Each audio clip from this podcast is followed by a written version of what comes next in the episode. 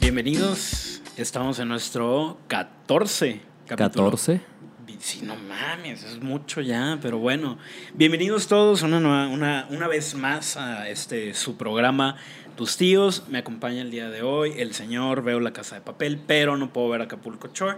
Después lo discutiremos porque es la misma cantidad y calidad cultural, pero bueno. Ajá, Te acabas de equivocar tremendamente. No, cabrón. Yo no veo la casa de papel, O güey. la casa de juguete, o la casa de las La casa de las flores. La misma güey. madre, No, güey. no, no te equivoques. Son casas, güey. Son casas, pero no es lo mismo. Por favor, si ustedes tienen oportunidad de ver esta última temporada, véanla. Sale Pablito Ruiz. Sí, tiene toda la pinche semana Sale publicando este Latin Lover. Bueno, ahí sí, ahí sí te doy la razón, ¿eh? Latin Lover salió en esta, en Roma, güey. sí, también. Fue la mejor parte, Hace, ¿no? hace bueno. una pequeña aparición en la Casa de las Flores en esta última temporada. Sale Pedrito Sola también con una Dígame, cabrón, me estás convenciendo, güey. Miguel Bosé. Me estás convenciendo mucho. Por favor, tienes que verla. Para los que nos acompañan en YouTube ya se dieron cuenta que tenemos una invitada de lujo el día de hoy. Y eh, pues bueno, ella es Mayra Calvillo, Hola, hola. con su voz sexy y de cantante. De cantante, locutora, de... Sí, ¿no? Tiene es- esa voz imponente. Como de, de De- lobo a las 10 de la noche, güey. Ándale, sí. Sí, sí, sí. Lo sí. bueno es que no me han escuchado por la mañana. Phil Collins, güey, Elton John, ya cuando está esa selección. Ajá, sí. Oigan, pues bueno, eh, Mayra Calvillo nos acompaña el día de hoy para hablar un poquito acerca y en específico de lo que es la gráfica. Eh, Mayra ahorita ya nos platicará más a grandes rasgos, yo lo voy a decir muy así a lo pelón. Eh, Mayra ahorita tiene un taller de grabado, el escarabajo. Claro que sí, el escarabajo. Ok, ahorita ya nos platicará un poco más. Y eh, pues bueno, la idea es adentrarnos en este mundo de la gráfica. Yo tengo por ahí algunas preguntitas. Tú desde tu perspectiva, pues has salido, te ha tocado colaborar con una galería que tenemos en la localidad, que es la Galería La Estación, que te ha permitido eh, desarrollarte en otros ámbitos de gestión, de montajes, de producción, de todo eso. Entonces, eh, pues nos pareció bastante prudente invitarte y pensar en ti como una opción para que nos platiques todo este rollo. Y pues primero que nada, si gustas platicarnos qué haces, a qué te dedicas específicamente, eh, qué rollo con tu taller, qué planes, todo este rollo. Pues, ah, ¿por dónde empiezo? Am, efectivamente, primero estudié en la UB, que creo que me dio ese un poco ese panorama un poco más amplio, ¿no? Eh, de, bueno, lo, lo- las variedades que hay en la gráfica, para empezar, ni siquiera en la plástica, ¿no? Eh, y pues después me regresé aquí a trabajar con la estación y pues sí, definitivamente ha sido una experiencia muy gratificante porque pues me ha tocado montar, me ha tocado asistir a artistas, me ha tocado o sea, pues, asistir en sí a, a ir a ferias, ¿no? A ir a exponer, ¿no? Algunos sitios. Este. Y pues ver a otros artistas funcionando siempre pues te abre, ¿no? Te abre las- los panoramas, ¿no? Las técnicas, un poco todo, la visión, hasta lo conceptual, me gustó. Y bueno, la idea de la gráfica, pues de crear un taller era pues eh, básicamente no tener un espacio donde imprimir, no era generarlo, era pues eh, darle vida a la gráfica en Chihuahua un poco, igual que ustedes. ¿no? Ok. Oye, Mayra, antes de que continúes, para la gente ignorante como todos nosotros y todos ustedes que están allá del otro lado, ¿qué es la VE, perdón? La Universidad Veracruzana. Eso. Que me deben un título, por cierto. Ahí sí le podemos llamar. Ok. Fíjate, en este momento tenemos a dos personas egresadas de la V, una con título. ¿Tú tienes título, Mayra? Sí. Excelente. La otra sin título. Carta de pasante, nada. más. Ahorita. Una carta de pasante. Oye, Mayra, la V. Bueno, vamos a retomando un poco de lo que estabas hablando, la V. ¿Qué haces en la Veracruzana? ¿Cómo, tú, tú eres de aquí de Chihuahua Sí. Y te vas a la Veracruzana. Sí. ¿Por qué? Salud. Ah, no. No, no, no. ¿Por qué te vas a la Veracruzana? Eh, ¿Por qué? Pues una búsqueda. Eh, me quisiera ir a la Ciudad de México y era como ah, muy costoso en la escuela que quería o, o sea, en, este, en estas ganas de irme al sur, en esta hambre, dije, ok, vamos a Jalapa, que es donde teníamos compañeros del CEDAR, que era como que el, el flujo por el que llegué ahí, ¿no? Hay mucha gente de, perdón, escénicas que se va para allá, ¿no? Ahí en música. En música también. Yo conozco como a tres personas de artes escénicas o de teatro, no sé cómo le llaman. En mi generación hubo sociólogos, antropólogos, psicólogos, músicos, teatreros. Todos para allá. Sí. Ok. No todos terminaron, este, no todos siguen haciendo arte, ¿no? Pero sí, la No todos sí se hay- titularon. No todos nos titulamos. Así, también me tardé mucho, mucho. Ya pagué, cabrones. Ya, sí, ya. Pero eh, les puedo contar que iba como de pasada con mi plan, ok, me voy a tomar un año saliendo de la prepa, voy a entrar a los talleres libres, tal vez me vaya al DF y eh, en realidad me enamoré de la ciudad, un poco la vegetación, la escuela, los maestros, estuvo bastante chido, entonces dije, ok, mejor me voy a enfocar en hacer cosas en lugar de irme a una gran ciudad que tal vez sea demasiado para mí el monstruo, ¿no? Ujú. Y así fue. Más bien se dio y pues me quedé en la escuela y ahí estuve unos años, la neta, dándole. Fíjate, Vamos a. mm, antes de, de continuar a retomar tal vez un poco de, de lo de, de un programa que tuvimos, ¿no? De, del de Gracia. no, no tanto, no vamos a hablar a si vale la pena o no. Pero, ¿cómo fue tu experiencia en la Veracruzana, en el área de gráfica, donde fuiste específicamente, específicamente fuiste tú a decir, ya, yo vengo a hacer gráfica aquí, o tú fuiste, aquí estoy, ¿qué hay? ¿Qué me ofreces? Mira, cuando estuve aquí en el CEDAR tuve suerte de tener un maestro de grabado, entonces como que sí iba un poco ya encaminada a la gráfica, pero en realidad tomé el específico de pintura, ¿no? Ya sabes, como todo buen gráfico, visual o lo que sea, como que dije de cajón, ¿no? Pero me tocó que al primer año hiciera un cambio de sistema en, eh, educativo en la universidad y entonces se volvió por materia y se volvió artes visuales. Quisieron volver a la escuela como más teórica y más conceptual y más trabajar desde el proyecto, ¿no? No desde la... Muy bien, veracruzana. pieza, porque sí, Pues claro, cabrón, que está bien, güey. Por Muy bien, claro que está bien. Tuvo sus pros y sus contras, porque en lugar de llevar muchas materias que te permitían un una muy buena eh, desarrollo de una técnica, ¿no? Te tocaban las materias como podías, como el horario. Ok. Entonces, hubo materias que me obligaron a tomarlas en bi- tridimensionales en cerámica, ¿no? O proyectos de artes visuales sí en grabado. Entonces, Ujú. en ciertas materias pude desarrollar la gráfica, pero también me abrió el panorama, ¿no? Por eso digo que es bueno y malo, porque no sales tan, tan especializado, pero sales con un, un abanico más amplio. Muy amplio, ¿no? Fíjate que cuando yo recién me salí de la facultad aquí, En segundo semestre, tercero, tercero. y me fui a Jalapa precisamente buscando, me pasó. Le estudió en línea. Sí, cabrón. Ahora todos están en línea, putos, ¿eh? ¿Quién ríe ahora, culeros? ¿Quién fue la punta de lanza, Ese- animales? Fíjate que me pasó algo a mí muy fuerte, que fue lo que dije yo. Perdón mi localidad, perdón mi ciudad, perdón la. Watch. Pero fue donde, como lo he comentado muchas veces, te empieza a abrir el panorama. Recién estaba aquí llegada, que supongo que te tocó a ti, güey, cuando trajeron un tórculo, güey, enorme a la facultad, el primero aquí en, en Chihuahua. Yo ya, ya, ya estaba. Ya, ¿Qué año, sí, qué año sí, fue sí. eso? Ah, Ahora que, ¿12 años? No sé cuándo llegó el primer tórculo. Sé cuándo llegaron los segundos. Uno enorme, güey, que Sí, dijeron. sí, el, el del, el del taller Adolfo Quinteros. A mí me pasó algo muy gracioso. Yo fui a la inauguración de ese tórculo Ajá. y me De ese acuerdo taller, de ese animal. taller, güey, era taller y tórculo. Así. Y me acuerdo mucho que no me acuerdo si Sánchez Trillo, Magali o alguien dijo, güey, que era el único tórculo en México. Entonces, pues yo dije, ah, cabrón, ¿En México? No, en México, güey.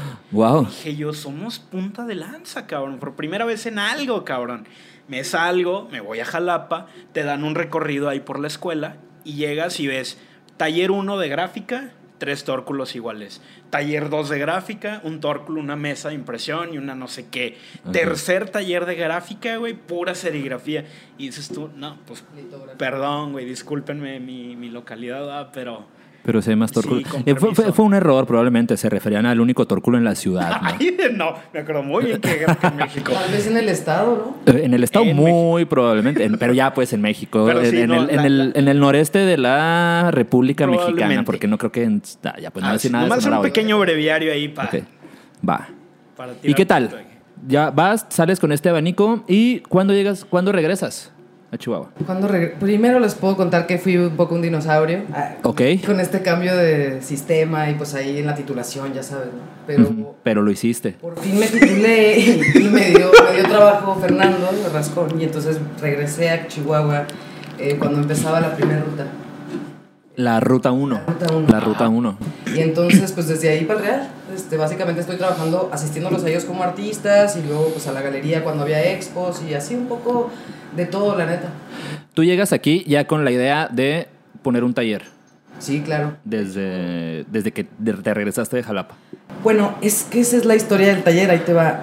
definitivamente que mi jefe fuera ingeniero y que tuviera estos compas con talleres industriales, sabía que había la posibilidad de construirme la prensa desde años atrás. Entonces decía que en Jalapa jamás voy a tener la infraestructura, además de que hay una sobreproducción de muy buenos artistas, o sea, todos lo hacen por aprender, ¿no? En realidad hay muy poca plata. Entonces, básicamente fue una de las razones también, venirme y pues hacerla de pedacería industrial y hacerla pues con planos y así como se pudo. ¿Qué años estamos hablando?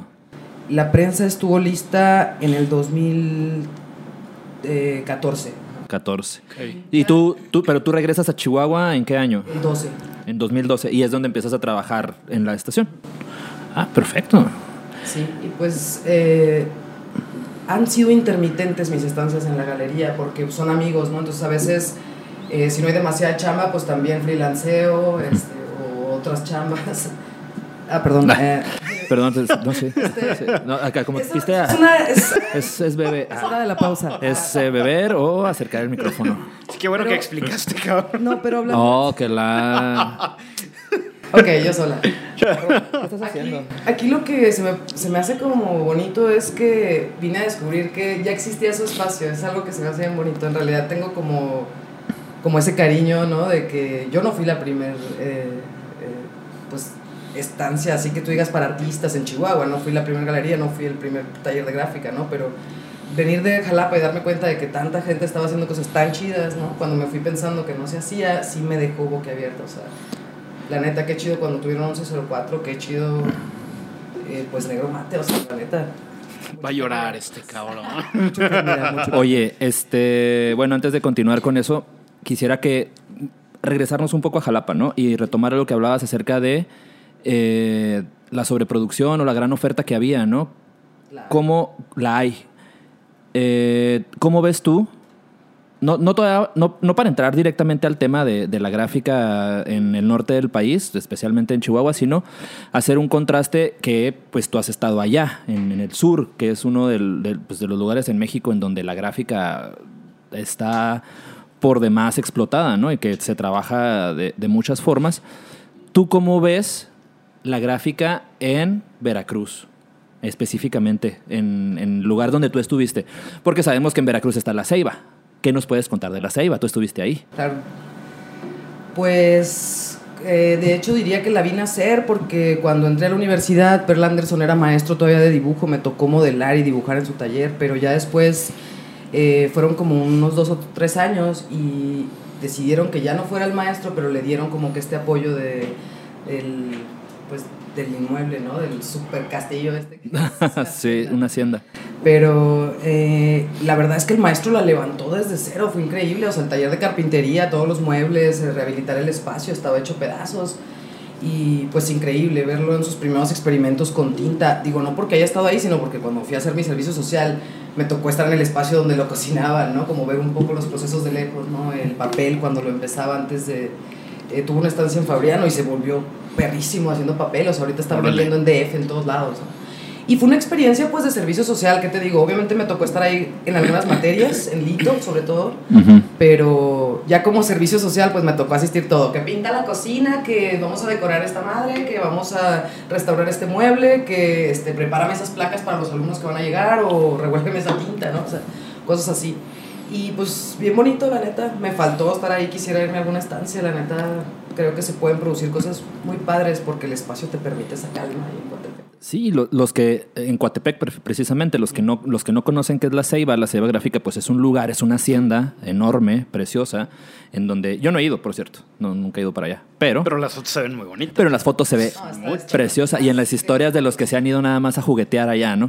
Este está es un lugar que es impresionante porque es autosustentable, ¿no? O sea, gran parte del material con el que trabajan, de los suministros que ellos utilizan, es de la comunidad, es de el lugar en donde ellos están, ¿no? Oye, claro, digo, faltó decir eso, tienes razón. Este, la tinta se hace de grasas eh, animales y también de, los, de las naranjas del estado. El papel se hace intercambiándole a los hoteles eh, obra impresa por toallas. Por toallas, sábanas. papel. eh, o sea, es decir, trataron de generar casi todo, ¿no? Ellos, ellos hacen las prensas litográficas de madera, hermosas, utilizan mármol mexicano. Pero Ha sembrado muchas prensas de litografía por la República, es increíble. Sí, sí he visto, últimamente vi unas este, ahí en, en unos talleres de Oaxaca. Ahorita tomaremos el tema de Oaxaca, que es muy interesante también.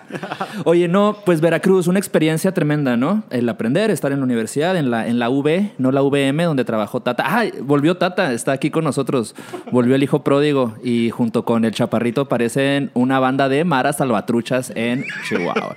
Ustedes los pudieran ver, no hombre, olvídense. Oye, ya, bueno, es- son de esas pausas que hacemos, jocosas. Eh. Este, llegas, eh, empiezas a trabajar en, en la estación y ya empiezan los planes del escarabajo. Sí. ¿Y qué tal? Uf, pues ha sido un- unos años de construir, construir y construir y pues sembrar ideas. ¿Cómo es... Ahorita lo, lo men- lo comentabas, ¿no? Llegas y te das cuenta de que ya había como que un trabajo de gráfica. Si tuviéramos que nosotros hablar de gráfica en Chihuahua y hablar de los inicios de la gráfica en Chihuahua, inevitablemente tendremos que mencionar a la maestra Magali, de la Facultad de Artes, ¿no? Que es, este, sin miedo a equivocarme, el primer taller eh, privado, el primer taller fuera de la Facultad de Artes que, que trabaja pues, precisamente pues, la producción de la, de la maestra, ¿no? De ahí en fuera no existía nada. Ahorita ya eh, nosotros tuvimos un taller, tú tienes tu taller, el maestro Carlos Ruiz tiene su taller. ¿Cómo se llama, Tata? El, Buril. Y por ahí debe de haber gente que hace, que hace gráfica, ¿no? En Delicias está esta chica, ¿cómo se llama? ¿Te acuerdas? No, no se acuerda porque la odia, porque le ganó el premio Chihuahua a Tata. Ajá. Entonces, este, se está moviendo. ¿Cuál fue tu impresión? Así, tu impresión cuando tú llegas de Veracruz y dices, wow, la gráfica y ¡pah! Oye, si yo, cabrón, con lo que estás diciendo, güey, no sabía que había todo eso. Pero, Yo también me sorprendí, ¿eh? Eh, digo, estuve tantos años fuera de la ciudad que de verdad que era, es, es desconocido todavía para mí un poco el mundo de la universidad, ¿no? Y sus maestros, pero claro que por reputación me voy enterando, ¿no? Los he conocido como a la maestra que dices. Ujú. Y la verdad es que yo sí me sorprendí, de pronto la universidad trae unas personalidades increíbles, me acuerdo que pues hubo este como simposio, no no me acuerdo de la gráfica. Sí, los simposios que el hablar, hablar de gráfica también, pues es hablar de primero lo que era el mes de la gráfica y después que se fue convirtiendo en el simposio de la gráfica y de que, pues sí, de que hemos tenido personas muy, muy cabronas aquí en Chihuahua, ¿no? ¿Qué pasa, Chaparrito? ¿Ya nos estás dando carrilla? Y pues también siento que la serigrafía como que se conecta a lo urbano, iba a decir eso, siento como fuerte en el norte de la serie y, y esa conexión a la gráfica, como en esa búsqueda, ¿no? De reproducción, de, pues de difundir una cultura. Sí, no, porque también este, pues, si tuviéramos que hablar de, y, y tú que estuviste allá en Veracruz, pues también tendremos que mencionar a, a Gerardo, ¿no? A Gerardo Vargas, que él, este, también persona de Chihuahua, también se va a la Universidad de Vera- la, la Veracruzana, Maestrazo. maestrazo de la serigrafía. No sé si ustedes alcancen a ver, no sé si el encuadre nos alcanza a dar, pero por ahí atrás tenemos un este mamutcito bonito impreso por el de las maestro. sencillas, güey, está muy chingón. Ah, sí, de las súper sencillas. Ustedes tendrían que ver el trabajo tremendo que hace, que hace Gerardo, ¿no? Y también Gerardo, pues, oriundo de, de aquí de la ciudad y que también decide ir a estudiar artes visuales, artes plásticas, serigrafía, lo que sea, a la veracruzana. Oye, pues la veracruzana está muy presente. Yo les dije, cabrón. Lástima que no se quieran poner con su título. Tanta promoción que les hago, cabrón. Era para que me lo mandaran honoris causa, cabrón. Hoy le estamos dando mucha promoción a la Veracruzana. Oye, vamos a un corte, vamos a volver, vamos a hablar un poco más, ahora sí ya, un, ma- ahondar más en, en tu taller, en tu dinámica, en cómo es que lo haces, trabajas y hacia dónde va. Y después ya seguiremos con cosas jocosas por ahí. No sé, sale. Ay. Oye, pues ya volvimos. Y este, y pues mañana nos está platicando acerca de la UV, que es al parecer una excelente universidad en donde todo el mundo quiere irse a estudiar, ya sea en línea o presencial. Y que Veracruz en gráfica pues tiene una bastante oferta, una oferta bastante Lo que interesante. pasa es que Veracruz también tiene unas raíces artísticas muy cabronas y tiene una tendencia hacia la cultura por el arte, que yo lo decía mucho cuando trabajaba ya en Arlas y Raíces, que decía la gente, es que no hay cultura, cultura hay un chingo, güey. Lo que no hay es cultura por el arte, Ok. que es muy diferente. Y creo que Veracruz, Jalapa, lo tienen siempre y valoran esa parte, ¿no? Valoran a un egresado en artes.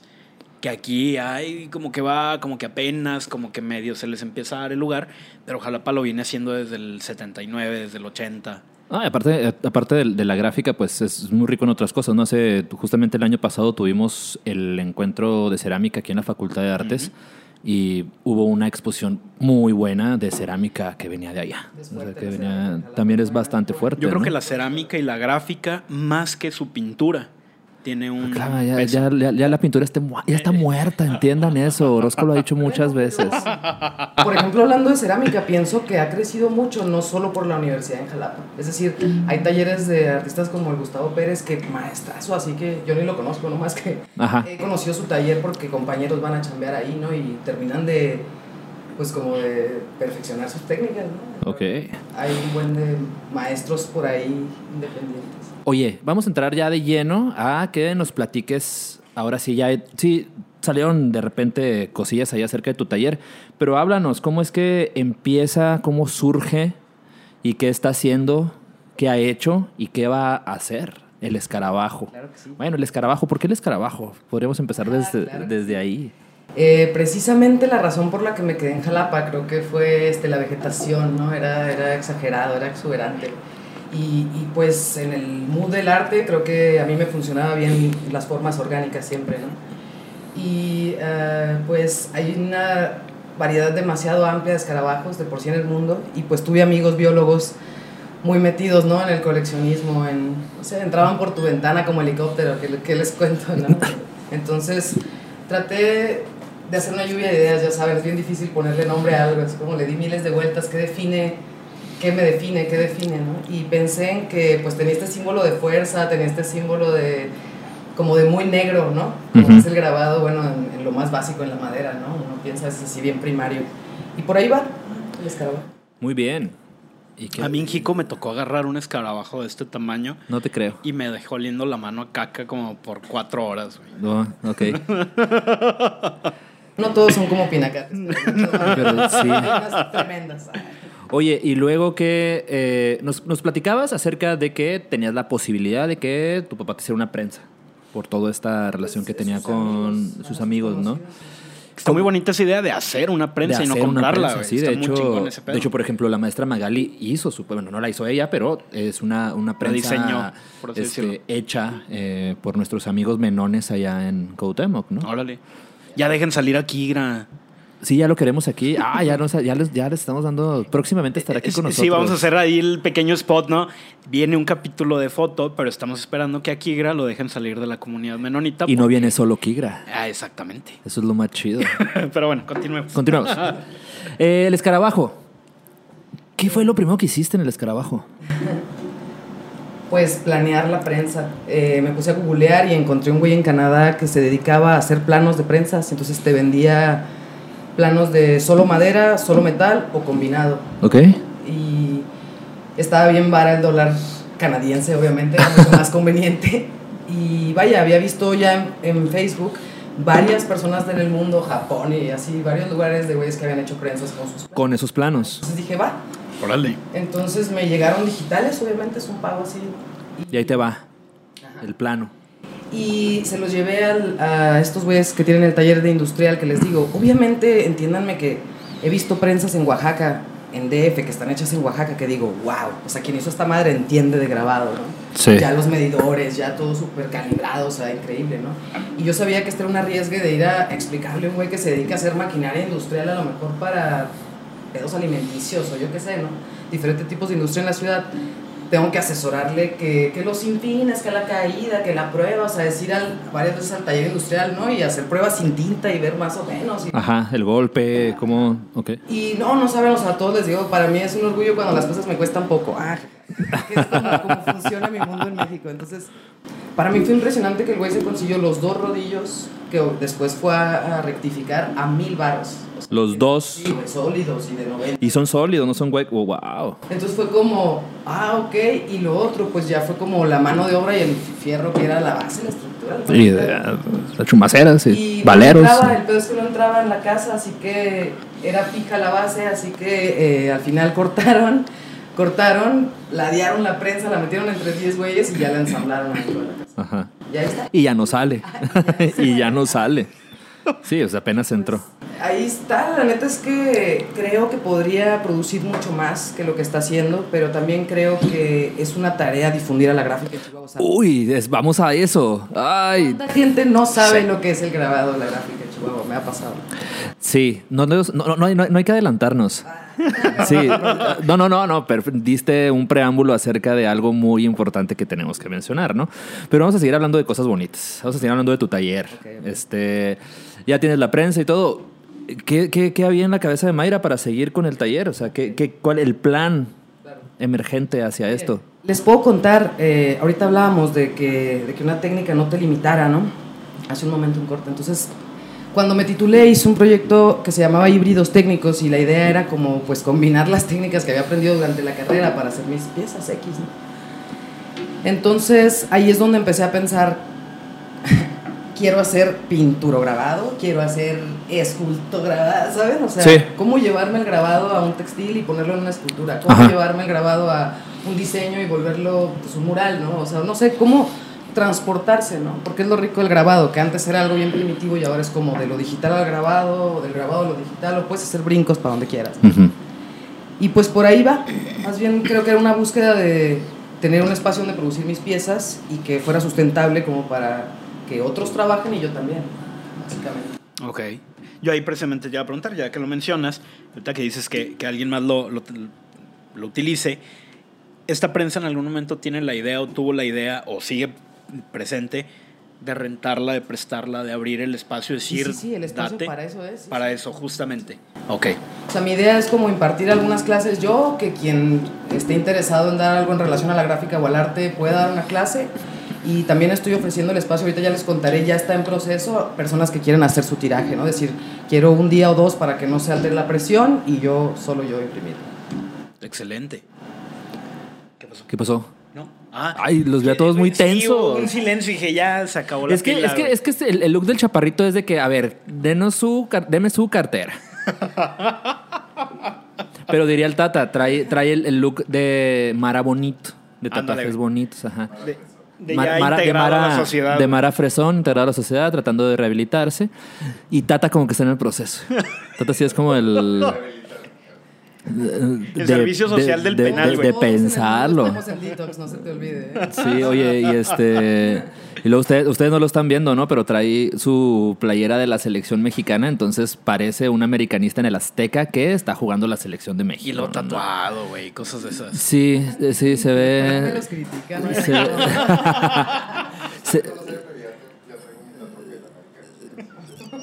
Dice que ya trae su tatuaje del América a un costado de a las costillas, por ejemplo, más o menos. Está explicándonos. Oye, Mayra, dejémonos hablar de esas tonterías de- del, que, no- que a nadie le interesan del, del América. Y eh, es, es interesante lo que hablas acerca del escarabajo y es interesante lo que tú venías diciendo ahorita acerca de que cuando llegas, pues no había esta apertura, ¿no? A la gráfica. Eh, había o hay o ya no hay talleres, ah, no sé qué. Este, pero se vuelve complicado, ¿no? Y creo que aquí es ya interesante y bueno, interesante. Es oportuno abordar el tema acerca de que qué sucede con la gráfica aquí. No hay. O sea, no hay, no es conocida, ¿no? A contraste, y tú lo podrás decir mejor, a contra, tú bien estuviste en Jalapa. Entonces, en Jalapa, wow, no, o sea, nah, no, no que súper wow también, no mamen, pero Hay hay, una mucho. producción, güey, hay una producción, hay mucho. Porque el otro tema es Oaxaca. Si me dejas interrumpir. Ah, no, claro, a mí me encanta faltó- que me interrumpan. Me faltó contarte, güey, que es. Esto es lo que yo pienso, ¿no? Que la UB tiene este flujo de mucha gente que viene de Chiapas y Oaxaca, que es una influencia aún más fuerte en las gráficas. porque- Total.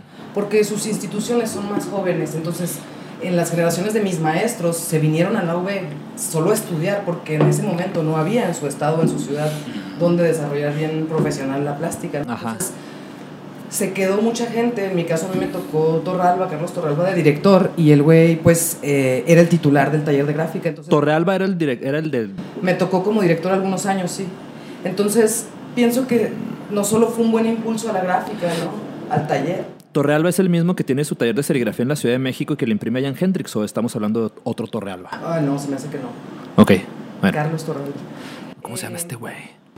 Y el punto es que siento que eso fortaleció mucho la gráfica. Sí, sí, mucho, pero igual que a muchas técnicas, ¿no? Se puede hablar de fotos, se puede hablar, ¿no?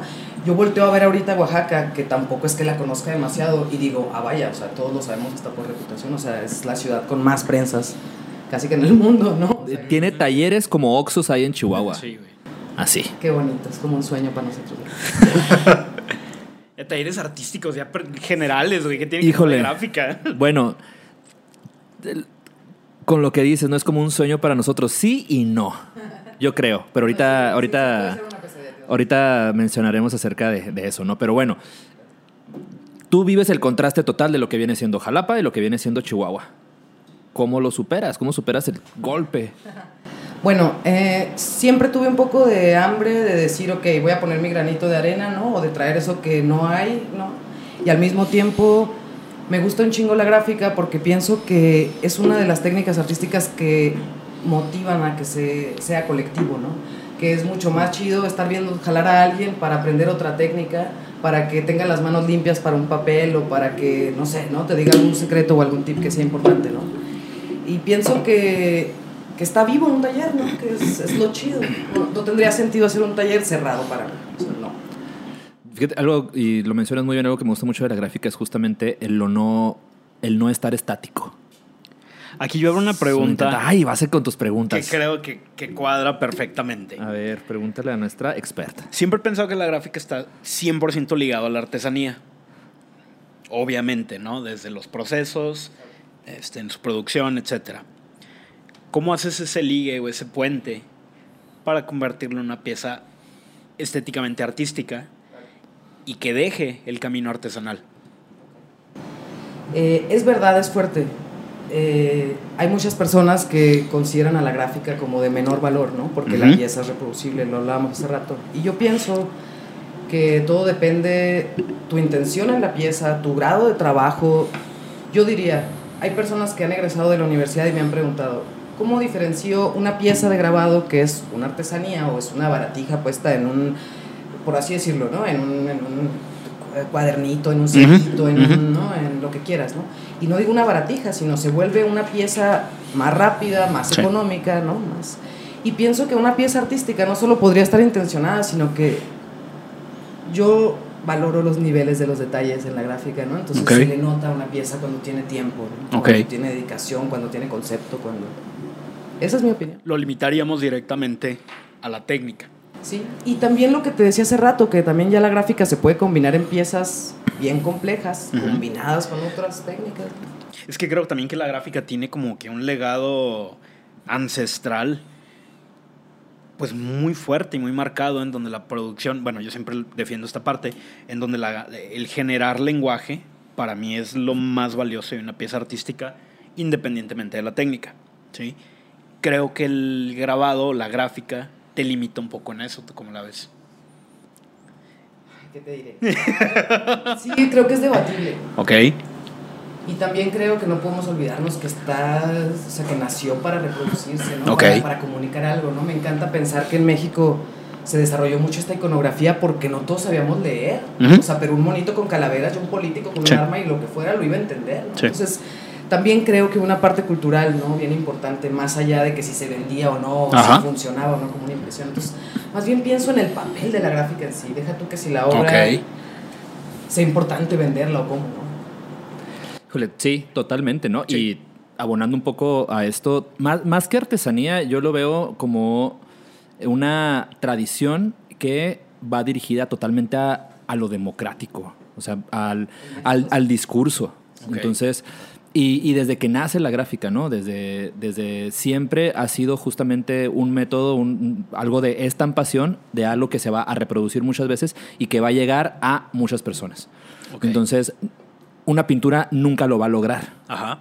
Una pintura llega, bueno, a menos de que la tengas en un museo en donde mucha gente va que ahorita no pueden, ja. Entonces, este, pero nada más con eso, ¿no? Sin embargo, la gráfica nace desde lo contestatario, ¿no? Desde el pueblo y para el pueblo, desde Sí. la revolución, justamente, desde la revolución del pensamiento y de las ideologías. Entonces, a mí se me hace muy fuerte justamente el papel de la gráfica fuera del arte, fuera de esto es una pieza artística, sino más bien esta es una pieza que comunica y comunica algo y comunica más que otras cosas respecto a, a lo que viene siendo una ideología del contexto y del momento histórico en el que se vive. Y eso está muy cabrón, güey, porque lo ha mantenido desde pinche siglo XV, güey, que apareció Sí. hasta la fecha. Entonces tiene, tiene, tiene que ser revolucionaria, tiene que ser contestataria y tiene que... y principal, yo creo que una de las características principales de la gráfica, obviamente con todo un campo ex- expandido, que tal vez ahorita podremos hablar acerca de que también la gráfica en este campo expandido, así más o menos como la escultura en el campo expandido de Rosalind Krauss, la, la gráfica entra también en esto. Pero algo primordial justamente es el poder ser accesible y el poder decir ten, ten, ten, ten. Ah, es que es un volante offset. Sí, güey, es gráfica también. Ok. ¿sí? Eh, mm, independientemente si lo reducimos a su mínima expresión de que porque es una estampa, ah, al final la estampa es lo de menos, ¿no? Al final la forma en la cual se crea una pieza es lo que puede nos- lo que podemos nosotros entenderlo como dentro de una gráfica tradicional o como dentro de una gráfica expandida, ¿no? Que es algo que se me hace súper valioso, ¿no? En, todo este rollo gráfico que ya es ah, se enojan mucho ahí en la escuela, ¿no? Porque les digo, güey, la pintura la puedes hacer eh, viendo un tutorial de YouTube. La gráfica no. Ya me voy. La gráfica no. La gráfica necesita algo más que un tutorial de YouTube para poderla hacer. Que obviamente sí hay cosas muy sencillas, ¿no? No olvidemos a este. ¿Cómo se pide? Rendón, el de la estampa al minuto. Joel. Joel, no me acuerdo cómo se llama, pero es Rendón. El que tenía sus cápsulas de estampa al minuto, que agarraba un borrador y luego lo grababa y luego lo imprimía. ya, y Súper chingón, ¿no? Y era algo muy sencillo que tú podías hacer en tu casa, que lo podías reproducir y que lo podías dar y dar. Y O el dar sello de papa que hacemos todos O en el la sello de primaria, papa ¿no? que somos todos en la primaria, ¿no? Ahí el, me gusta mucho cómo se define el original múltiple. Sí, de que tenemos un original que es muchos a la vez. Ok. Ay, pero estábamos hablando de otra cosa. ¿sabes? Con tus preguntas raras. No, lo que pasa es que aquí ya con, con todo esto que estamos diciendo, mata la pregunta que yo traía así como directa a la yugular, güey. Ándele. Ya me dan la madre, ¿no? Ya no tiene caso hacerla. Que, No, a ver, a ver. de- no nos dejes con la duda. que era eso. Les platicaba que yo tengo como una relación amor-odio con la gráfica, porque mi introducción a la gráfica fue en la escuela, fue muy básica, y yo comencé por saber. Te saliste en tercer semestre, güey. ¿Cómo no iba a ser básica? Pues era muy aburrido, güey. Háganlo más chido y me quedo, güey. Ay, y eras pintor, ¿eh? Disculpen aburrimiento. Tú cállate 30, 30 segundos. Eh, mi, mi acercamiento a la gráfica era monotipo, era. eh, eh, este- Monótona. Ah, Ay, trumps. Qué horror, güey. este, sueltas, ¿cómo se llama? Matrices sueltas. Ajá. Y la verdad, a mí eso me generaba una pregunta. ¿Para qué carajos estoy haciendo algo, tanta chinga, una litografía, una silografía, y luego lo voy a reproducir, y luego lo voy a volver a hacer, y luego una y otra y otra y otra y otra vez? Como que yo no le encontraba, ¿no? Ese sentido de decir, este sentido de reproducción me parte la madre. Lo retomamos en el corte, bueno, en el regreso, hacemos corte, regresamos para retomar este detallito. Ay, Dios, detalles. Pues, Oye, bueno. Ay, No, no. perde- ay, Dios.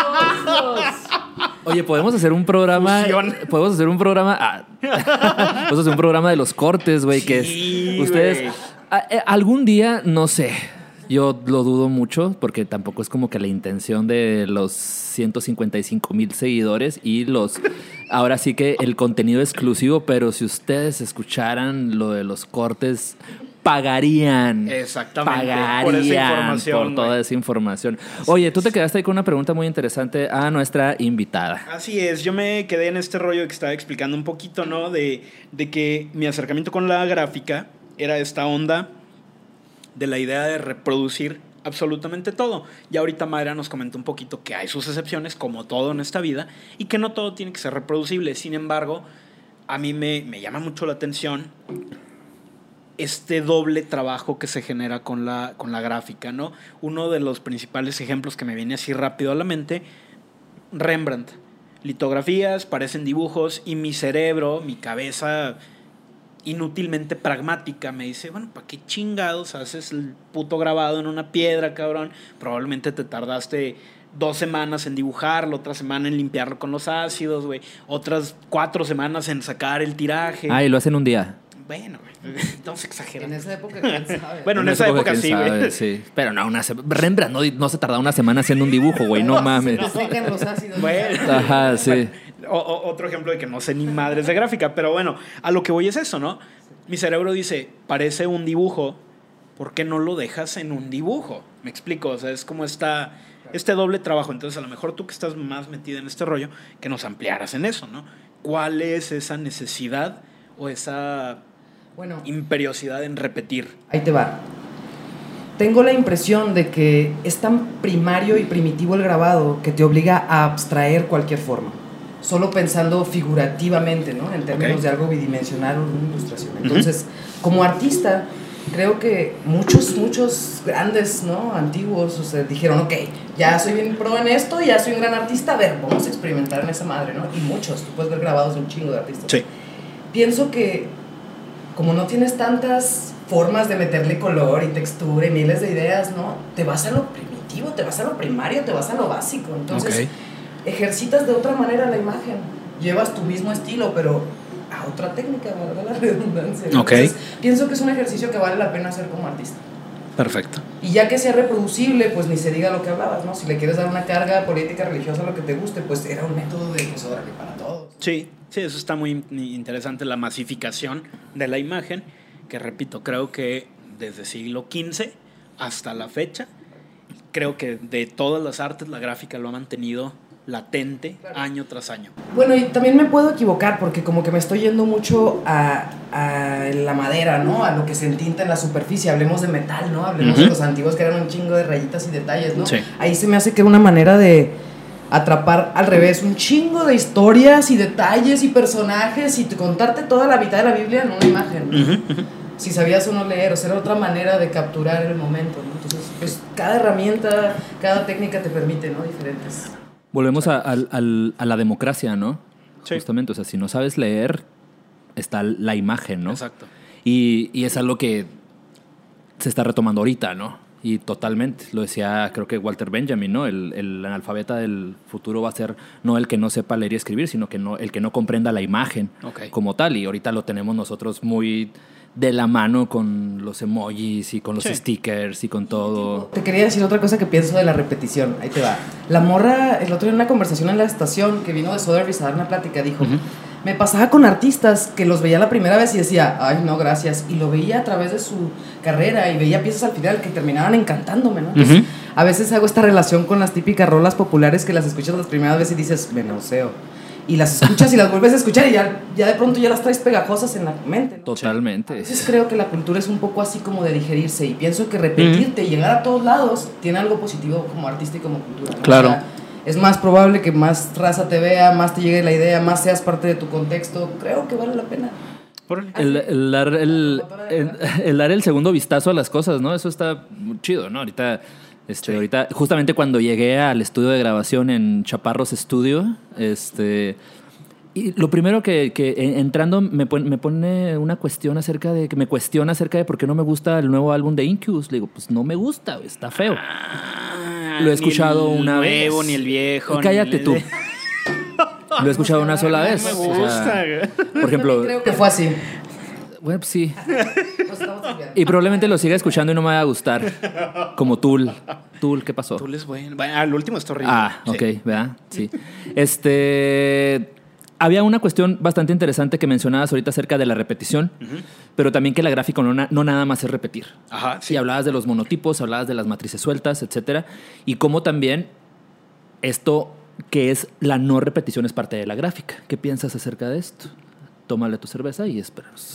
La, no repetición. Seguramente eh, ustedes lo saben, pero a lo mejor el público no, que puedes vender un grabado y romperle la placa o dársela, ¿no? Es decir, él ya es dueño de la reproducción, así es como hemos seguido reproduciendo a muchos que ya murieron. Sí. Pero pues, sí creo que es un doble riesgo, ¿no? Nunca sabes si se va a usar bien o mal tu placa o como cliente nunca sabes quién más puede tener una copia, una prueba de impresión, una prueba de autor, ¿no? Esa tradición es súper rica, ¿no? El hecho de la prueba de impresión, la prueba de taller, la prueba de lo que sea, ¿no? La prueba de autor, la que sí va, la que aprueba el, la que prueba el artista para que se siga el tiraje, la que el taller dice esta me la quedo yo, la que dice el impresor, esta es la prueba que yo hago de bla bla bla, etc. Es un mundo tremendo. Y este y echarse un clavado está muy interesante, ¿no? De hecho, que el grado en México a partir de la Academia de San Carlos, allá que en 1700 más o menos, finales de 1700, 1780 y algo. Si no me equivoco, no me acuerdo el nombre exacto, pero el, primer director de la, de la Escuela de San Carlos era... Pelegrín Clave y Manuel Tolsa. ¿O Miguel no, Tolsa? No, no sé. Ah. No sé, pero, pero en la, en la, en la, en la fundación de, este, trajeron a un grabador que no me acuerdo cómo se llama y la otra vez lo estaba leyendo justamente y ahí empieza también, era, y viene la escuela de Siochesca de la Facultad de Artes, ¿no? De, de las tres disciplinas primigenias en el arte, ¿no? Vas a hacer grabado, vas a hacer pintura y vas a hacer escultura. ¿Como cuando? Como en 1700 cuando se funda la Academia de San Carlos, ¿no? Así es. Ahora, en Chihuahua tenemos, yo creo que muy visto lo que es la pintura. Totalmente. Algún día tendremos un pintor aquí. No nos interesa tanto, pero lo tendremos. Ya estamos hablando con uno. Ustedes no lo saben. Dios. Este, hemos tenido un escultor que más que hablar de escultura habló de su trabajo, ¿no? Así es. Este, aquí tenemos hoy a Mayra que nos ha hablado de gráfica, de su taller. ¿Qué pasa con tu trabajo? Ahora sí, o sea, tu trabajo como persona que hace grabado en su taller, ¿no? ¿Hacia dónde va tu producción? bueno, eh, hay varios proyectos pasando ahorita en el taller. Eh, les puedo contar eh, que hace... Premisas, premisas, ah, exclusivas. hubo una visita, una conexión con el municipio y vinieron de Hoja Santa unas chicas oaxaqueñas. Entonces, por un lado está como que esa reunión de chicas funcionando, ¿no? Haciendo gráfica, como que fue lo que motivó, ¿no? A que se reunieran varias chicas que hacen gráfica en la ciudad y a que hubiera este encuentro, ¿no? De pues seguir produciendo y que se use el taller como base o como lugar de impresión. Y pues están pasando varias cosas. Yo personalmente estoy tratando de hacer híbridos técnicos, que les contaba hace un momento en corte, que es como llevar a la gráfica a los textiles y después a la instalación, o hacer como pintura muy aguada sobre tela y imprimir sobre la tela, como estas ideas, ¿no? De cómo hibridar. Y eh, retomando lo que decías de que si es un oficio o no, yo creo que sigue teniendo un lado como oficio, ¿no? Porque yo estoy abriendo el taller para quien quiere aprender y no sabe nada de arte, ¿no? Y lo puede ver como lo que te guste, hacer tarjetitas o solo divertirme o, ¿no? Eh, o ya un decir, ok, voy a hacer el logo para mi negocio, ¿no? Porque hay quien sí tiene un interés muy específico. Y por otro lado, estoy ofreciendo el servicio y también ya tengo este, eh, una alumna egresando haciendo su tiraje en el taller. Okay. Eh, y así hay varios como interesados en venir a producir o, interesados en venir a imprimir, a sacar pruebas. Y pues ahí está vivo, tratando de que eh, se, se, genere más y más. ¿no? A ustedes los he invitado, a quien tenga oportunidad le digo, si quieres aprender a este taller, si quieres imprimir también. O sea, y la verdad, sigo pensando que es para que yo también aprenda, ¿no? Para que el taller mismo aprenda formas de funcionar. Tú sabes que de un taller a otro, tres cuadras, todas las técnicas cambian. Que si dónde pones esto, que si cómo lavas aquello, que si cómo pules esto. O sea. Todo el mundo tiene la verdad y la verdad es múltiple. Órale. Hay una esencia muy colectiva en esto, ¿no?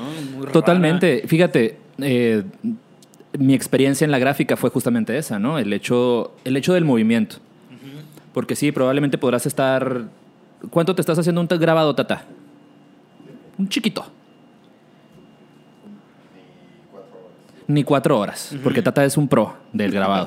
Entonces, una cosa es estarte unas cuantas horas haciendo el grabado, pero después de ahí empieza el movimiento, ¿no? Y empieza el hecho de que voy a entintar, me voy a mover, a imprimir, voy a, moverme a preparar el papel, voy a incluso a cortar el papel, voy a registrar el papel, voy a, calibrar la prensa, voy a hacer todo eso. Entonces, es, es movimiento, ¿no? Y, y, yo creo, no sé, a los demás, en mi experiencia fue algo que me atrajo mucho de la gráfica, el no estar estático durante horas frente a un lienzo corrigiendo la sombra de una mano, ¿no? O corrigiendo cualquier cosa, ¿no? En lo personal fue el, hecho de que al final no era, no era el producto, era el proceso. Ok. Y creo que la gráfica tiene una gran riqueza con respecto a procesos. Más que al final, al final, pues sí, tienes un resultado, ¿no? Que es una estampa que se repite en el número de veces, pero la riqueza es el estar en constante movimiento y eh, todo lo procesual, ¿no?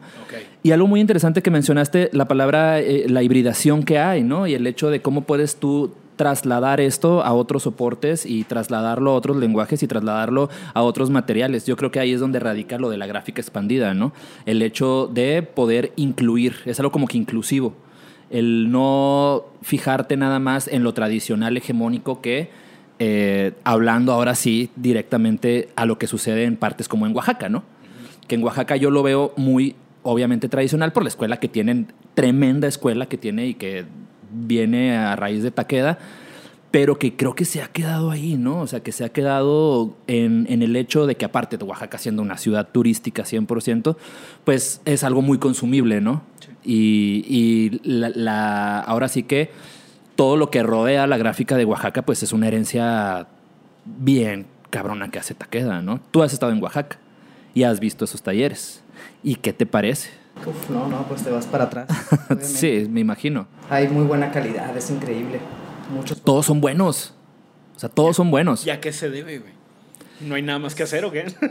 Es Oaxaca, güey. O sea, o grabas o tomas mezcal y ya, y comes gusanos. Tuve compañeros en la universidad que. Ah, no, chapulines, ¿no? ya haber trabajado en talleres. Ok. Siendo el asistente, aunque sea barriendo, ¿saben? Pero habían visto a los maestros ahí puliendo placas, o sea, ahí. Ok. O sea, aunque sea era como. Perdón. Ay. Hola, hola. Sí, Pero, sí. tiempo, quería decir algo. eh, Sí, sí, sí, sí, Lo que adelante. decías de la gráfica de ser procesual me divierte mucho porque le insisto a la raza que es tan lento a veces, como decían, a lo mejor puede ser más inmediato hacer otro tipo de pieza, ¿no? Pero es tan lento, son tantos los procesos que en esas divisiones te da chance de decir, ay, se me hace que lo voy a modificar así, osado, o aún más orgánico, me parece que casi el material te va diciendo para dónde. ¿Para dónde darle? Ajá, depende si es un ácido, depende si es una gubia, depende, ¿no? ¿Qué material estés grabando? Hablando de materiales, una pregunta que yo creo que muchos nos podemos hacer. Si aquí se batalla para conseguir óleos de calidad, acrílicos de calidad, creo que la gráfica lleva una serie de materiales muy específicos. Ácidos, metales, tintas. ¿Cómo le hacen en Chihuahua para conseguir eso? A un clic. Digo, ¿no? Sí. o sea, tan Pides por sencillo. internet, eh, sí, o entre amigos, siempre las conexiones. ¿no? Ok. Digo, en mi caso, por ejemplo, fueron mi conexión para dónde comprar el fieltro para mi prensa, ¿no? Este, o las chicas de dónde, dónde comprar tinta de agua coyote, o pues así, entre otros artistas gráficos. Y la verdad, yo sí aplico la de vamos a México y pues ahí, ¿no? Te surtes. Con la papelería de tal papel, con tal güey de linoleo, con. Así. Tenemos la ventaja y la desgracia. Ah, no es cierto, tenemos la gran ventaja. De, de- sí. O sea, estamos a nada de Estados Unidos. Y de Estados Unidos podemos pedir lo que sea. Ok. Con calidades probadas. Este, por ejemplo, las tintas base agua, ¿no? Las que vienen siendo las Coyote, que son este, marca mexicana. Ok. Pero pues también tenemos a un clic de distancia cosas de base agua de speedball, ¿no? Por ejemplo, así que tiene una gama tremenda de, de materiales para trabajar que no son tóxicos, ¿no? Y de papeles y de otro tipo de tintas, etcétera. Eh, tuvimos la, la experiencia en algún momento de tener un maestro de allá que justamente traía esos tipos de materiales, ¿no? Y dices, wow, pues, ahí es donde venía como que la disyuntiva, ¿no? De que somos Chihuahua en México y es Oaxaca, la Ciudad de México, Veracruz y todo lo del sur, ¿no? Y más al norte, noreste, tenemos a Zacatecas, que Zacatecas también es un, un lugar en donde el grabado está bastante fuerte. Y ya para arriba ya no hay nada. Entonces, a nosotros, ¿qué nos toca hacer, no? O sea, tú llegas aquí a Chihuahua y empiezas a plantearte el hecho de tener un taller. En su momento nosotros también tenemos ese planteamiento, lo hemos hecho. ¿Para qué? O sea, ¿cuál es la razón principal, el meollo del asunto en el hecho de tener un taller en la ciudad de Chihuahua? Calor tremendo que estamos teniendo ahorita. Salud. Salud. Definitivamente eh, me gusta la idea de que se fomente más la gráfica. O sea, sinceramente creo que hace falta mucho, eh, mucho trabajo promoviendo la gráfica, no solo el grabado. Y pienso que también es una tarea pues nuestra la de hacer un, un verdadero movimiento, ¿no? Un- no sé cómo decirlo, ¿no? Una escena de la gráfica. Ujú. En sentir, ¿no? Que hay un norte en la gráfica, lo que hablabas, ¿no? De, de cómo, cómo hacerlo, ¿no? Es una idea que tú nos diste en realidad de... ¿Por qué? ¿Dónde está, no? O sea, ¿por qué no la tenemos? Como la existe en el sur, como en Oaxaca, ¿no? Yo sí me puse a pensar, dije, ah, Sí, podríamos hacerlo. tenemos, tenemos más cosas en común con el sur de Estados Unidos que con el sur de México. Sí. En- Y en gráfica, pues ni se diga, ¿no? Y en todos estos planteamientos acerca de, de la frontera, de la migración, de varias cosas que igual Alberto dirá que son temas muy clichés. Yo creo que lo cliché es la manera como se han abordado. Ok. Tiene sentido. Sí, porque es una, una riqueza tremenda, ¿no? Y este, ahí yo veo la importancia de tu taller, justamente, ¿no? El, el hecho de poder adentrarse a la promoción de la gráfica en un lugar en donde no existe. Y si algo creo que me ha faltado mencionar, güey, es que creo que el taller lo que quisiera que generara un día sería poder traer a otros grabadores, güey, de verdad, compañeros que tuve egresado, raza que conozco que está haciendo técnicas que yo no domino o, o no he desarrollado tanto como ellos, ¿no? Que creo que pues, serían como inspiración para Chihuahua, ¿no? Para quien si quiere seguir creando, ¿no? Oye, qué buena, qué buena cuestión acabas de poner. Técnicas que no dominas. ¿Qué es lo que domina Mayra hablando de gráfica? ¿Cuál es así que digas, este es mi fuerte? Pues me gusta usar las gubias, en general la madera, el MDF, el linóleo, eh, diferentes superficies, ¿no? Es hasta el PVC, eh, el sólido, el plano, pero me gusta la colografía, es, no lo he hecho mucho, por ejemplo, que es esto de pegar cositas, les decía hace rato, ¿no? Y entintar arriba de telas o cartones, ¿no? Texturas. Ajá, no siempre se pueden hacer muchas impresiones de eso, ¿no? Porque se puede pegar. eh. Pero eh, yo quisiera pensar que me he dividido entre la instalación textil y la gráfica estos últimos años. Entonces, ahorita es la verdadera prueba de, de que haber estado gestando el taller, que creo que es en lo que más me ocupé más que hacer obra estos últimos dos años, eh, ahorita es la prueba de propia obra y fusionarla también con la gráfica. Yo te conozco por la instalación. Yo sé, lo que estoy- ¿Cómo llevas la gráfica a la instalación? te digo que quisiera imprimir sobre la tela Ajá. y luego volverla a las esculturas. Ok. dimensionales. Ajá. O sea, texturas, patrones, cosas. Muchas veces usaba telas que iba a buscar a la Ciudad de México, que eran retacería de fábricas, y me gustaba pensar que, que eran texturas que representaban a nuestra generación, ¿no? Colores chillantes, o muchos puntitos, o muchas figuras, o muchos patrones. Entonces, Ok. Como que es generar eso, pero desde algo más orgánico, desde algo más propio. Ay, Dios. Excelente. Oh, vamos a un pequeño corte, ya volvemos con nuestro último bloque. Así es. Ya para irle dando cierre a lo bonito de lo bonito que es la gráfica. Olvídense de todo lo demás. ya, ya, ya, ya. Volvimos. Ah. Oye, este, pues ya, qué bonito hemos estado hablando de la gráfica. Por fin algo que más o menos sé. Ya sé, Y güey. más o menos. No, así, nada, ah, mira, por, por fin. Ay. Por fin. Oye, Mayra, pues ya vamos cerrando. Este, ¿qué, ¿Qué nos espera con el escarabajo? Ok, pues. Definitivamente. Ah, no se crean la palabra favorita. No, es emergente la palabra. Eh, no, pues tenemos varias actividades. Este, si todo esto de la cuarentena se termina pronto, ah, seguiremos con actividades normales, que básicamente son un poco de expos, de lo que se produce, eh, hacer tiraje de quien quiera y pueda, y pues seguiremos con los talleres abiertos. Excelente. ¿sí? Este. Lo mencionamos al principio. Y sí, sí, este, creo que es importante como que mencionarlo un poco. El Chihuahua tiene tradición en gráfica. Eh, lo hizo Magali en su momento. La Facultad de Artes lo ha hecho. Eh, ahorita está el taller de Mayra, está el taller del maestro Carlos Ruiz.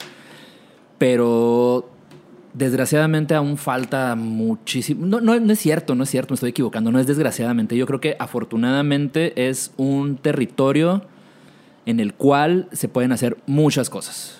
Simplemente es cuestión de ver hacia dónde se están haciendo las cosas. Tenemos ahorita aquí a Mayra con su taller El Escarabajo, que está empezando a hacer bien el trabajo de, de la gráfica. Y pues esp- esperamos que, que continúe, ¿no? Bien lo dices, ya terminando esta... Que la pandemia no se va a terminar, simplemente vamos a salir en algún momento a infectarnos todos. Yay. ¿No? Sí. No puedo leer el futuro. Las estadísticas, ah, no es cierto. ¿no? Entonces, los Ah, chinos ya lo, ya lo dijeron. esperemos que salga bien. Oye, no, pero México es rico. México es muy rico en tradición gráfica, ¿no? Lo tuvimos este, con el taller de la gráfica popular, lo tuvimos en la Academia de San Carlos, lo tenemos en el sur del país muy marcado. Tú eres una de esas personas que ha visto esos contrastes de primera mano, ¿no? Has tenido la oportunidad de estar en La Ceiba, que es un lugar que, hablando de gráfica, es, yo creo que es admirable, es una institución, es un ejemplo de cómo las cosas se hacen desde lo autogest- autogestivo, ¿no? El hecho de poder trabajar con Claro, todos los hecho, elementos. algo que había pensado en contarles era cómo es que el taller pues se ha logrado gestar independiente, ¿no? Este, no sé ni cómo es que ha pasado eh, entre cosas usadas y ya saben construirlo uno mismo y pues todo reciclado y así. Eh, tal vez yo no he sabido cómo llevarlo de la mano tan institucional, no creo que ahorita es el punto en el que apenas empiezo a conectarme de verdad con el instituto, con qué, qué talleres podría ofrecer o qué tipo de servicios, ¿no? Pero pienso que si le seguimos dando va a agarrar vuelo, porque siento que hay quien tiene el hambre de aprender, hay quien tiene la necesidad de egresar y no tener dónde imprimir, ¿no? Porque he conocido gente que de verdad no tenemos una conexión directa por ninguna otra persona, simplemente dijo, oye, estoy buscando dónde, ¿no? Y también creo que nos permite ciertas libertades ser independientes, ¿no? Poder decir montamos lo que queremos o decimos lo que queremos o, o producimos hasta la hora que queremos. Claro. Entonces, en ese sentido, espero que el taller siga siendo bastante libre y pues podamos seguir este, abriendo las puertas a lo que venga. Próximamente hablaremos de... Hemos hablado mucho acerca de los espacios independientes. Tú eres una de las personas que tiene un espacio independiente. Próximamente tendremos a alguien más hablando de los espacios independientes. ¿Hasta dónde tú quieres que esto sea gestionado de manera institucional? Mm, No estoy en la búsqueda, eh, definitivamente me interesa una conexión precisamente porque egresé de una facultad que no es esta. Entonces todo el gremio artístico, toda la bandita que de verdad este, pues tiene un interés en la gráfica o el arte, pues quiero tener una relación chida con ellos. A lo mejor no es alguien que venga a producir gráfica, simplemente es un artista que quiere hablar de algo en una tarde o exponer una obra de X técnica, ¿no? Entonces creo que siempre digo que espero que un día se convierta en un oasis cultural, no nada más en un espacio de gráfica, ¿no? Sino hablar de gráfica, inevitablemente tendremos que hablar de la facultad, pero eso sería otro tema, ¿no?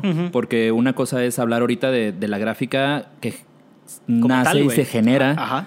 Desde un espacio independiente, como es el, el de Mayra, pero también está la otra gráfica, ¿no? La gráfica que se genera desde un espacio institucional, Así que viene siendo la facultad. Que si algo le podemos agradecer es el hecho de que haya puesto la gráfica en Chihuahua. Lo que le podemos reclamar es el hecho de que no se haya enfocado para que esa gráfica saliera de la institución, que yo creo que es algo que se tiene que decir también. En su momento, la gráfica en la Facultad de Artes se dedicó a hacer la, la gráfica en la Facultad de Artes. Ok. Pero hasta dónde nuestro compromiso es de que esa gráfica salga de ahí, ¿no? Y cómo nosotros empezamos a, a hablarle y a inculcarle a los alumnos de la Facultad de Artes de que afuera hay un trabajo que hacer fuera del, la redundancia, fuera, de de, la la, fuera de la institución, ¿no? Y yo creo que ahí es, es ahí donde hubo como que el, el pasito flojo, ¿no? Los que estudiamos en la Facultad de Artes, aquí está el, el Tata, estás tú que duraste tres semestres y que te fuiste a la aventura veracruzana online. Sí. Este era un pleito casado y es que hasta dónde seguimos con esos pleitos heredados, ¿no? De, ah, no, es que la gráfica, no, es que la pintura, no, es que esto otro, ¿no? A mí me tocó en su momento el hecho de que en clases de pintura te lavaban el cerebro para que fueras pintor, ¿no? Y de, Sí. no, es que vete a pintura y vete a pintura. ¿Qué vas a hacer en gráfica si no tienes nada que hacer? No tienes... A veces creo que hay quien se encuentra sin un camino cómo desarrollar la gráfica y termina cambiando de técnica con todo y que egresó de, de gráfica. Sí, O sea, la necesidad de, no, pues en Chihuahua compran pinturas, güey. y es... Sí. Eh, no sé, las empresas compran esculturas, güey, ¿no? Ajá. Como que muy por ahí. Entonces, ¿hasta dónde? Y así, tal con todas sus letras en su momento, en la clase de pintura de Martín Moreno, era de que tú vete para pintura, tú vete para pintura, tú vete para pintura, no tienes nada que estar haciendo en gráfica. Es. Eso no está bien. O sea, la gente tiene que empezar a, a ver hacia dónde va el desarrollo de su lenguaje Exacto. artístico, ¿no? Y si la gráfica es el espacio en el cual experimentar, no porque seamos gráficos, pues si Alban es que ah, no porque seamos gráficos, este quiere decir que se tenga que defender a capa y espada porque tiene sus limitantes, ¿no? Este, hasta como cualquier otra cosa. Pero pues si, lo- si es lo que quieres hacer, hazlo, ¿no? Así es. Y, y que sea el, el- el- lo que tengas que decir lo que importe, independientemente que hablas de la pintura, de cómo la pintura y los textiles se pueden combinar con la gráfica, etcétera. Yo creo que independientemente de cualquier otra técnica, la gráfica te da para poder hacer toda una simbiosis de técnicas que te permita desarrollar algo súper amplio, ¿no? Así es. Y qué bueno que existen lugares como el Escarabajo, ¿no? Que es un lugar abierto al público. Su casa. Su casa. ¿Dónde estás, Mayra? ¿Dónde está el Escarabajo? Dinos, porque pues Está también... En la calle Tercera y Jiménez está el Parque Revolución y la primaria. Es como la parte de arriba, digamos, del centro, de la parte del parque. Hay una Ujú. casa amarilla y ahí tiene el escarabajo afuera. Ahí tiene. eh, su taller cuando gusten. ¿Cómo te contacta la gente para decir, hey Mayra, quiero ir a hacer un tiraje, quiero ir a trabajar? Por Facebook, ahí estamos el Escarabajo Estudio Grabado también. Pueden escribir, pueden ver un poco de lo que está pasando, lo que ha pasado. ¿Qué le ofreces a la gente? ¿Qué, qué- cuáles son tus paquetes? Este. Me refiero. En cuarentena estamos en pausa. Bueno, en cuarentena estamos en pausa, pero yo creo que cuando esto se reactive, Pero, ahí sí, mediados de octubre. ah, Solo tengo un par de alumnos, pero la idea es lunes, miércoles y viernes por la tarde eh, tener taller para quien quiera aprender. Y la idea es que los otros días de la semana pueden estar abiertos a o producción personal o tiraje, pruebas de impresión o servicios para otros artistas. ¿Qué puede aprender la gente si va a tu taller? Eh, ahorita estamos ofreciendo lo básico de grabado, es decir, empieza con monotipia, este, te vas un poco como a la madera y al linóleo, que es lo más blandito, la mantequilla, y terminas con un poco de colografía. Es como lo que puedes hacer sobre una superficie, digamos, sin tantas complicaciones, ¿no? Sería una herramienta y tinta. Ok. ¿Y cuál es. Ay, interrogatorio, ¿no? Está bien. ¿Qué, qué pe- o sea, ¿cuál es tu idea para, para un futuro? ¿no? Porque yo veo, y retomando el tema de- del sur de- del país, por ejemplo, en Oaxaca están muy metidos con lo que viene siendo el MDF, ¿no? Que había un chiste de un. Alguien me contó así un- de que Taqueda era muy madera y que sus alumnos ahora hacen MDF, ¿no? Y, ah, ah, el colmo de este güey. X, no sé, no sé si sea real o si me- y no me importa tampoco, diferencia. ¿no? Hay muchísima diferencia. Eh, ¿Qué no hace Mayra que le gustaría aprender en gráfica? Ah, yo creo que lo más chido sería que hiciéramos electrólisis con metal. Ok. Sería una manera no tan contaminable de, de atacar al metal, en lugar de ácidos y extractor y cosas así. Que se vuelve complicado también. Entonces es, es una labor titánica el hecho de este, trabajar con un taller de gráfica. No es como agarrar un, ay, como agarrar un lienzo. Ah. Acá nuestro pintor estrella, de- nuestro... Algo interesante que se me hace en relación a la ceiba, que es de donde sacó la idea, por supuesto, es que el taller, por ejemplo, genere su propio acervo. O sea, que tenga con todos los artistas, a lo mejor no con los estudiantes, ¿no? Eh, un tipo de trato donde se quede una impresión en la casa. ¿no? Claro. Ok. Entonces, de alguna manera habrá un poco de infraestructura que vender, lo que no sea de mayor interés y, y, pues por otro lado pues armar exposiciones o colecciones o, o pues simplemente obra obra que se quede en la casa o que se fuera. Entonces, el taller de El Escarabajo de Mayra Calvillo está abierto también para que vayan a consumir obra. O sea, no nada más para que vayan a trabajar, Claro. sino que también vayan, vean qué hay. Este, aquí voy a comprometer a Mayra en, en- a frente a la cámara. Oh my God. Este, porque eh, Negro Mate tiene un acervo que se quedó ahí, ¿no? Entonces, mientras se reactiva. Sí, sí, sí. Pues este ahí próximamente estaremos en pláticas para que si quieren ustedes ir a, a ver cosas que se quedaron ahí en el acervo, que mucha es serigrafía, pues puedan ir a verlo al escarabajo, ¿no? Este, recomendaciones, estamos en cuarentena, ¿tienes algún artista gráfico? No tiene que ser de aquí de la ciudad, ¿eh? Un artista que haga gráfica, que trabaje no nada más algo tradicional, sino que tú recomiendes. Ok. em, definitivamente me voy a ir a mis influencias más inmediatas, que son mis conocidos. Claro. Eh, les puedo decir que chequen el taller de El Talismán Gráfico en Jalapa, que es de un gran conocido, el Lobo, y pues hay muy buenos maestros y, y de la banda que diría que es de la que más está despuntando en gráfica, está ahí en su taller. También podría decir que eh, Sebastián Funt anda rifando, vendiendo su obra en DF por todos lados, es otro chico de ahí de Jalapa que tiene su propio taller. Y yo creo que me falta Daniela Mora, que es alguien de acá de Baja California que vino a montar su propio taller, que también estudió conmigo en la UB y pues que también la anda partiendo haciendo gráfica. ¿no? Excelente. La gráfica en el norte tiene mucho de dónde explotarse. Y yo creo que hay que pensar un poco en, en romper, ¿no? No, no, no podemos tener la misma idiosincrasia que tienen en el sur. No, ni de chiste. Oye, pues estábamos hablando, bueno, no estamos hablando. Yo he visto en redes sociales que todo el mundo anda muy entrado con el día del libro, güey, y todo Ah, eso, ¿no? no. Haciendo publicaciones, etcétera. Pues yo les traje un libro. Este, si ustedes quieren saber un poco más acerca de la gráfica, les traje un libro que se llama Gráfica Contemporánea, del elogio de la materia a la gráfica intangible. Cabrón. Así, así suena. Está muy interesante. Yo acabo de hacerlo una lectura obligatoria para mis alumnos de octavo semestre.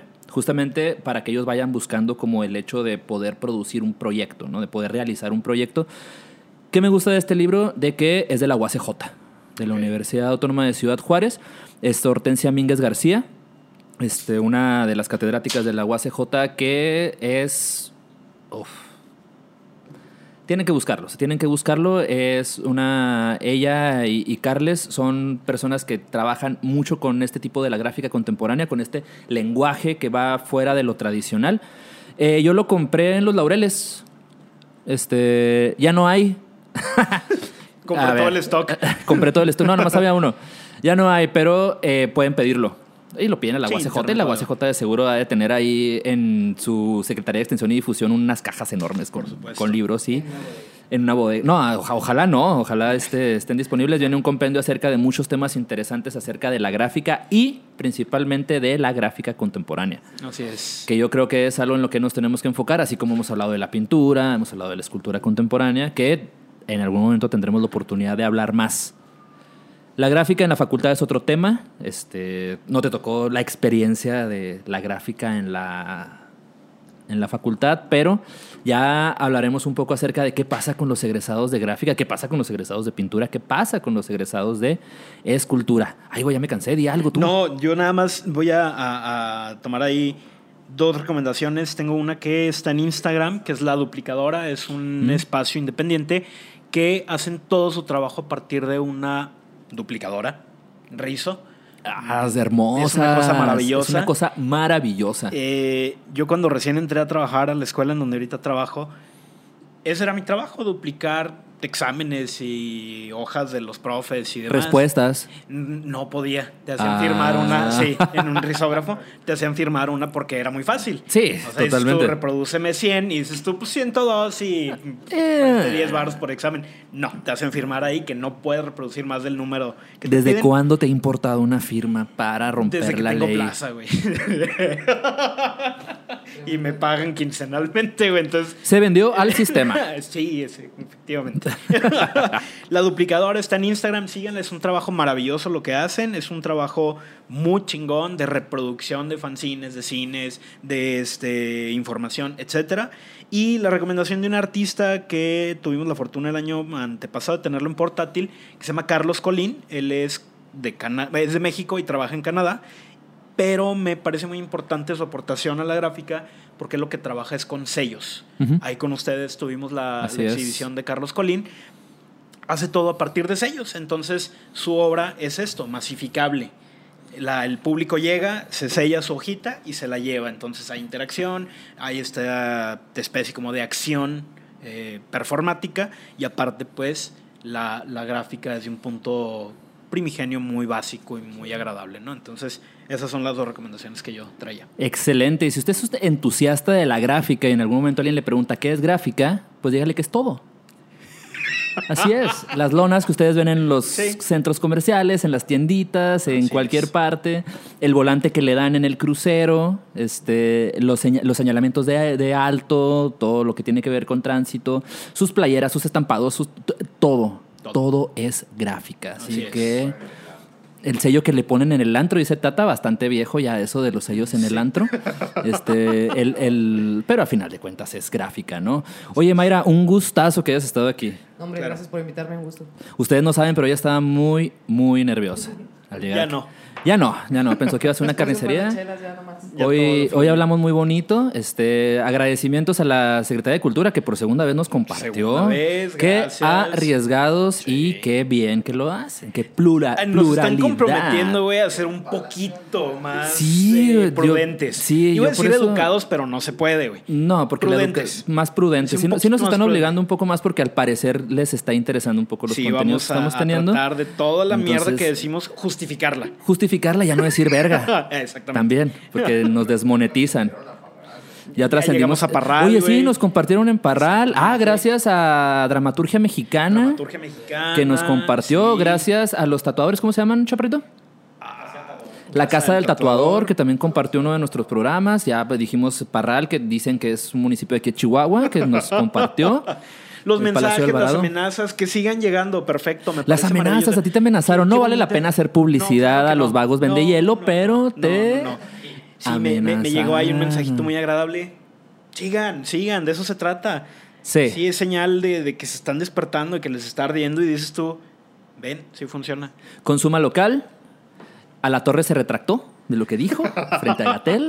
Pero de todas maneras, TV Azteca sigues chingando a tu madre. Así es. Y Mayra, ¿con qué nos vamos? Despídenos. Um, Vaya. Ah, con eso. Va, no te creas. no, pues gracias. Ser parte de esto es toda una experiencia y me gusta que tienen crítica. La verdad los admiro. Gracias. Gracias. Ya lo dijo. Muchas gracias, sobrinas y sobrinos. Bye.